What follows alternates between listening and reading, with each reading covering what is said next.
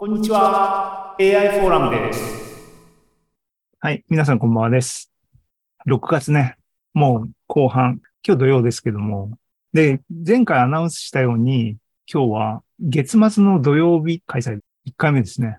6月の24日になっ AI フォーラム、今日開催です。っていうかね、もう本当に、あの、パート2の方はほぼ時間切れなので、えっ、と、多分、サクッと終わって、今日の6月の回は終わりになるかなっていう気がしてますが、さっきもちょっと話題に、話題にっていうかな、触れた、貧乏人の AI っていうか、失業者の壁ってやつですね。AI をやりたいって言った時には、やっぱり、資源っていうかね、リソースっていうかね、ツールっていうのは、ないと、やっぱ何もできないと。ね、あのーそれっていうのは、まあ AI 固有っていうか、いやビジネスやっててもそうですよね。あの、オープン AI とか、API 提供してくれますよと。マイクロソフト API 提供してくれますよって言ってるのは、彼らの手のひらの上で、ほら、お金を使いなさいと。僕たちのサービスを使いなさい。僕たちのサービスでサービスを作りなさい。っていう話でしょ？そこはそこで一種、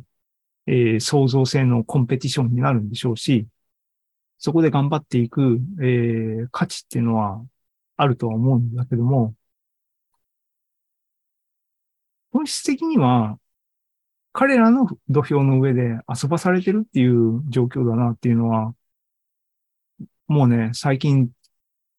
強く感じてて、それにうんざりしてたっていうところもあるんだよね。あの、雰囲気的にはだからそれって、20年前とかの Google が検索を支配したときに、SEO 屋さんに、がばっこした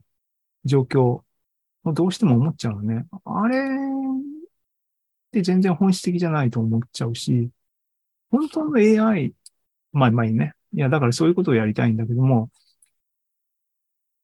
リソースの壁っていうのがあります。それを、えっ、とね、今の僕はどう、えっ、と、アプローチしていくんだっていう。パート1の方では、Google コラボをよりどころに、なんか、あの、突破していこうっていう話をして、えっ、と、まあ、その範囲で、とりあえず使、使って、アルファ0、オセロモデルを動かすことができたという話でしたけども、えっ、と、別のアプローチね。技術進歩としてエンジニアリングっていうかな。面白い動きがあって、それをちょっと、ね、今の機会でちょっと体験しときたいと思った話を今からします。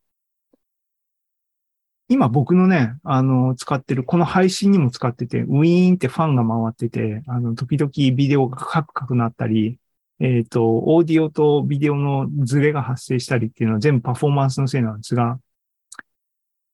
その原因はすべてこいつ、これなんですよ。僕が今使ってるマシンっていうのは MacBook Pro。ね、MacBook Pro、15インチ MacBook Pro って言ったら、へーって、レティナディスプレイのまあ、15インチ MacBook Pro なんだよって言ったら、へーっていう感じがしますが、ね、ミッド、2012年っていつだっていう話ね。10年以上前になっちゃってるね。コンピューターは。10年以上前のコンピューターで僕は頑張ってると。これ、あとすごいのはね、久しぶりに見てね、おおと思ったのはね、こいつ NVIDIA の GPU が乗ってるんだ。もうあの、もう10年以上前ですからね。2012年の時点ですけども、モバイルのね。だから、残念ながら、クーダとか動くわけないんで、こいつでいくら頑張っても、メタルも動かないしね。ていうか、カタリーナの時点でもうアップグレードできなくなっちゃってるし、もう手も足も出ない状況で、これで AI の開発なんかできないよねって、実際開発なんかできないんですけども、でも、えっ、と、AI のモデルを走らせるとか、そういうね、えっ、と、応用部分に関しては、最近、逆にすごくアクティブな動きがいっぱい出ていて、面白そうな話がある。でね、その話を、ちょっとご紹介だけします。CPP っていうのがついた、えー、モデルの名前とか、最近皆さんよく目にすると思います。でね、まずね、僕日常生活でないと困る AI モデルの一つがね、Whisper なんですね。Whisper っていうのは何かっていうと、OpenAI が発表した、えー、文字起こし、トランスクリプションの AI モデル。えっ、ー、と、オーディオファイルを与えると、喋ってる文字、テキストを出力してくれるモデル。えっ、ー、と、上の方でも前座で喋ったように、あとこの、えー、YouTube のビデオライブも喋ってますね。こういうビデオを文字起こししようと思ったときに、今までは、えっ、ー、と、Whisper っていうモデルを GPU で、あの、動くんで、普通にね。GPU マシンで Whisper ってモデルにオーディオファイルを食わせるとテキストジャーンと書いてくれて、おーすげえすげえっていうのをいつも重宝してたんですけども、それを MacBook Pro で使えないかっていう話ね。で、そのためのプロジェクトっていうのがこの whisper.cpp だったりするわけです。GPU が載ってないようなコンピューターで既存のいろんな、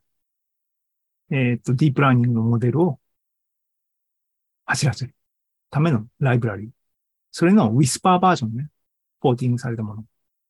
で、もう GitHub あるんで、これをこの古い MacBook Pro でクローンして、ビルドね、古き良きメイクリターンってやると、コンパイルして、してくれると。で、こいつ使うと、多少時間かかりますが、まあ、Whisper っていうのは、Whisper っていうモデル自体は、トランスフォーマーベースのモデルで、それ自体あんまり重くない、でかくないんですね。あの、機能が、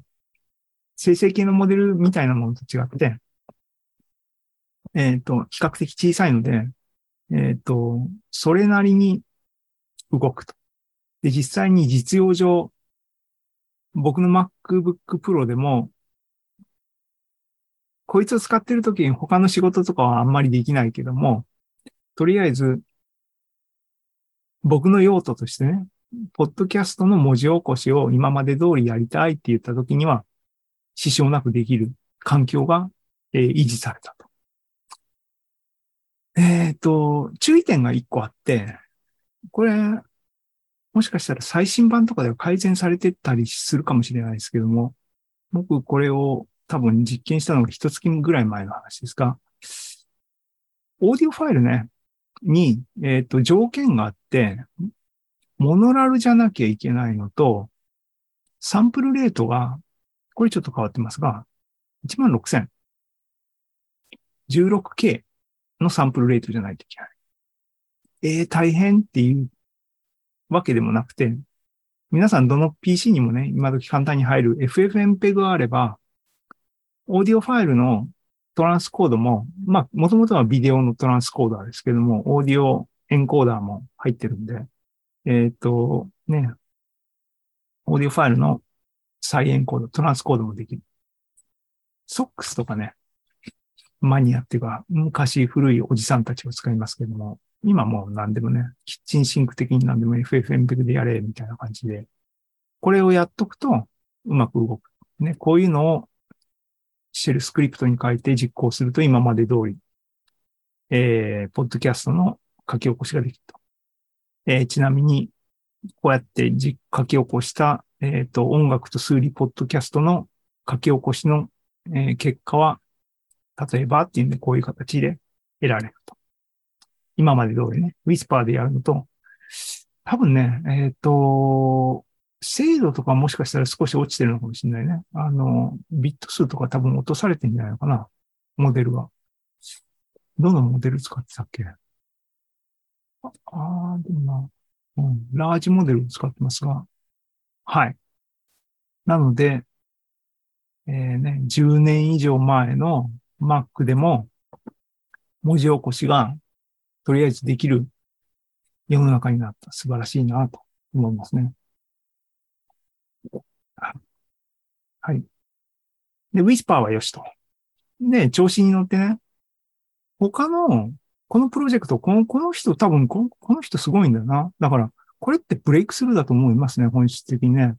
あの、NVIDIA はあれだもんね。もちろん先見の明があったんだよね。NVIDIA はね。すごいんだけど、NVIDIA に結局、独占されてるよね、今ね。AI のこのムーブメントはすべてこう、でこ、この人ですけども、ラマ CPP っていうのがそもそもの始まりだったと思いますけども、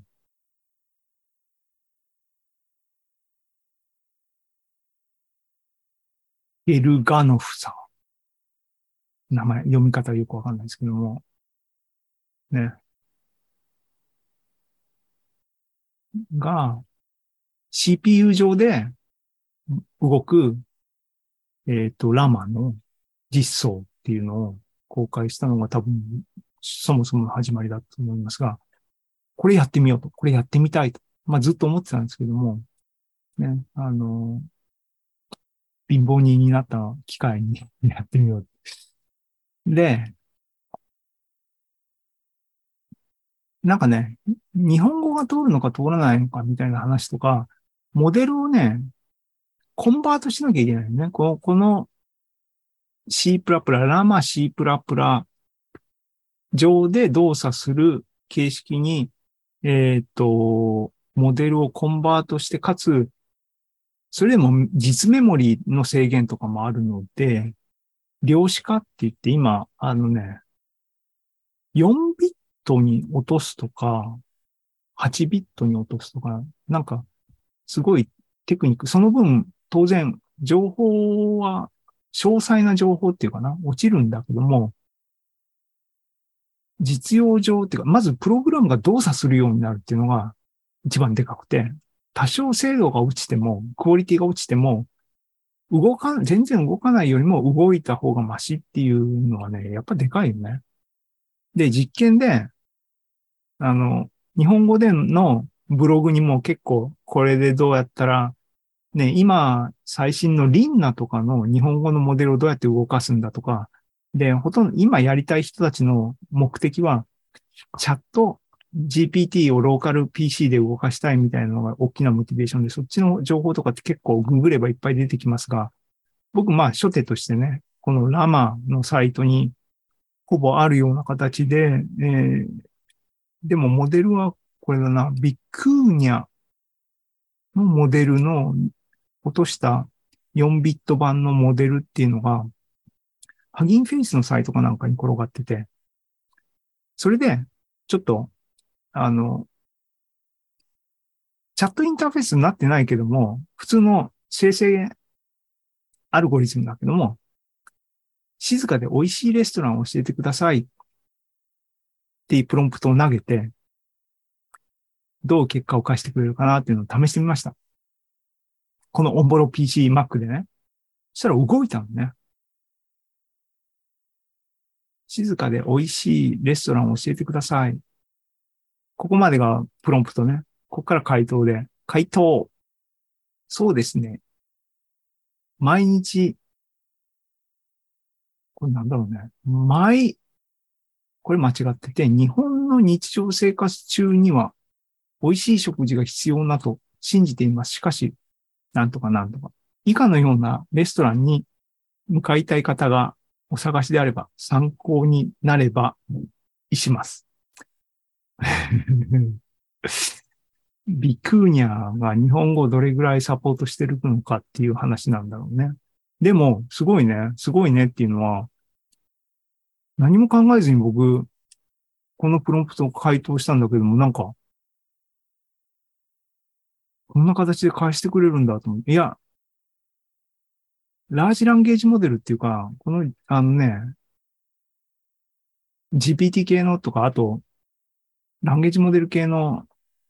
もものは、あの、しばらく遊んで、もうなんか、つまんなくなっちゃって、しばらく遊んでなかったので、これ結構、ローカルマシンで動くっていう、プラスアルファが入ると、なんかモチベが上がってくるのかな。面白いね。もちろん、こういうの嘘っこ嘘っこだよね。だって、美容師っていうレストランあるわけないじゃんっていうね。そう。だけど、動きます。動きますが、めちゃくちゃ遅いし、めちゃくちゃファンが回る。でも動くんだよねっていうのがね、これブレイクスルーだと思うな。これをどうさらに活用するのかとか、あと、これって一つのフレームワークだから、これ自体でファインチューニングもこのフレームワークの中でできるし、みたいな話でね。ちょっと仕組みとかもうちょっとこう、押さえておきたいなと思ってもやりたいこといっぱいあるんだけどね。えー、思ったりもしました。これは、一種革新的な技術だなと思いましたね。あの、最先端っていうのとは違う方向だけどもね。だから、あの、いや、詳しく知らないけど、みんな、みんなわわ言ってんのは、こういうふうに落としたら、スマホで、ローカルで動くようなモデルみたいなのもラッピングできるじゃん、みたいな話ね。もちろんクオリティはその分落ちるんだけども、ネット通信ないとか、あと、ね、あの、セキュリティの観点とか、すると、ローカルのモデルっていうものの価値みたいなのね。あの、あれだ。最近、AI 系の話で視野を広げるためにと思って、えっ、と、本ね、SF のアンソロジーがあって、AI と SF だっけ ?SF と AI だっけ？あの本、買いました。あの、読むんだったら今読まなきゃいけないだろうと思って買って、いろいろ見てたけども、なんかね、その、ローカルモデルを、に、隠しプロンプトを入れたら、なんか出てくるみたいな話とかあります。ネタバレになるからあんまり詳しく喋れないですけども。なんか面白いですね。あの、サイエンスフィクション。ああ、今日ね、あの、ディベートでね、見てたらね、サイエンスフィクションのことをバカにする文脈で使ってた、あのね、メラニーさんね、あんまり印象良くないね。あの人は AI 研究者なんですかね。うん。まあいいや、はい。えー、っていう、あのね、脱線してるのはもうこれで話が終わったから脱線して るんですが、ここまでしか行きませんでした。えっ、ー、とね、ラーマ CPP。うん、これチャットボットを作って、そいつに音声合成モデルをくっつけて、あれね、AI チューバー、みんなやってるよね。ああいうのをやるんで、一木さんボイスモデルで、一木さんが永遠に喋り続ける AI チューバーをしたら、僕、ポッドキャストをしてる。しなくてもいいはい。えっ、と、そういう、そういうですね。パート2は、そんな感じで、貧乏人も AI いろいろ楽しめるよっていう話のその2でしたね。コラボっていうのが鉄板のアプローチで、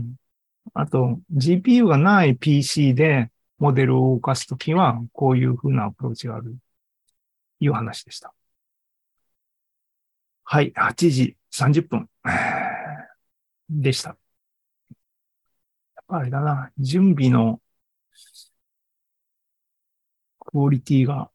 量が、開始がね、だって、ゆっくりめにスタートしてる、してて、30分、時間がさらに余ってるっていうのは、量的に1時間分ぐらい少ないんだよね。まあ、ね、あの、環境が変化してるんで、僕の方のアジャストメントのあれもありますけども、引き続き、引き続き、えー、AI についてね、最近の話題からって言って最近のトレンドを、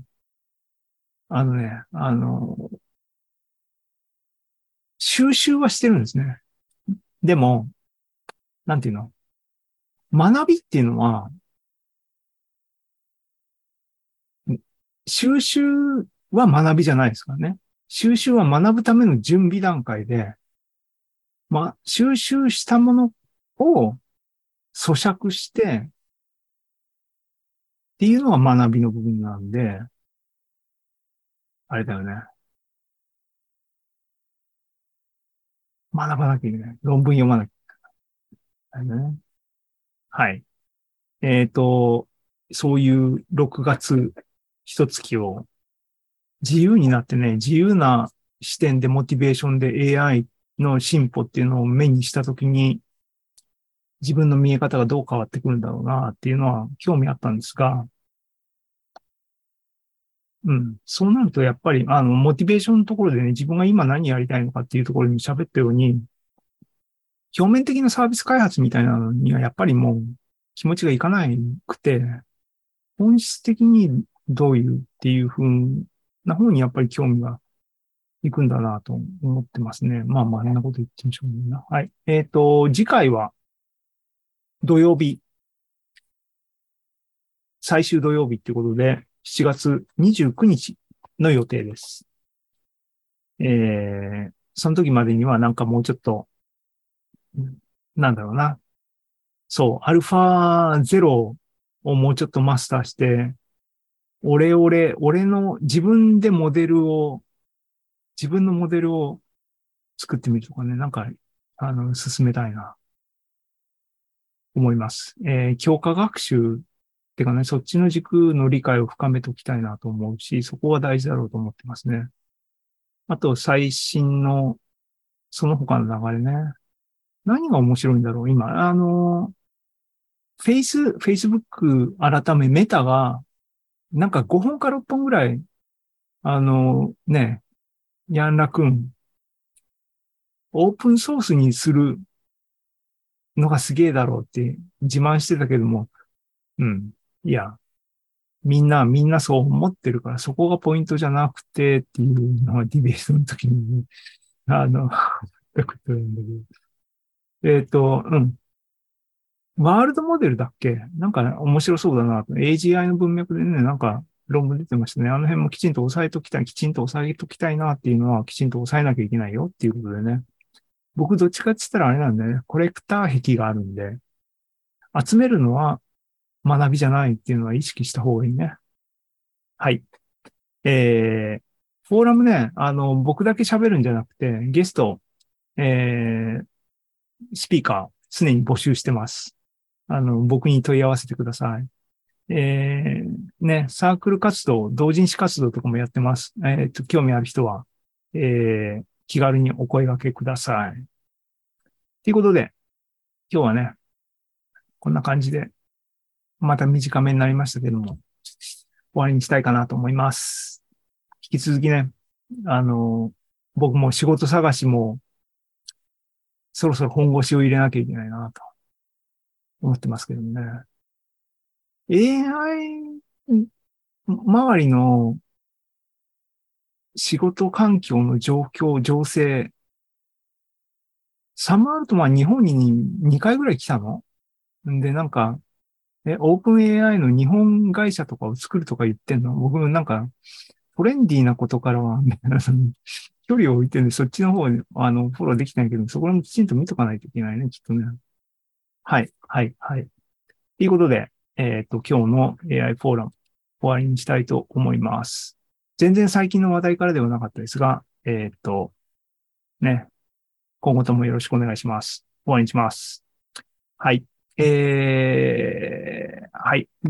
じゃあ、早いですけども終わりにします。ありがとうございました。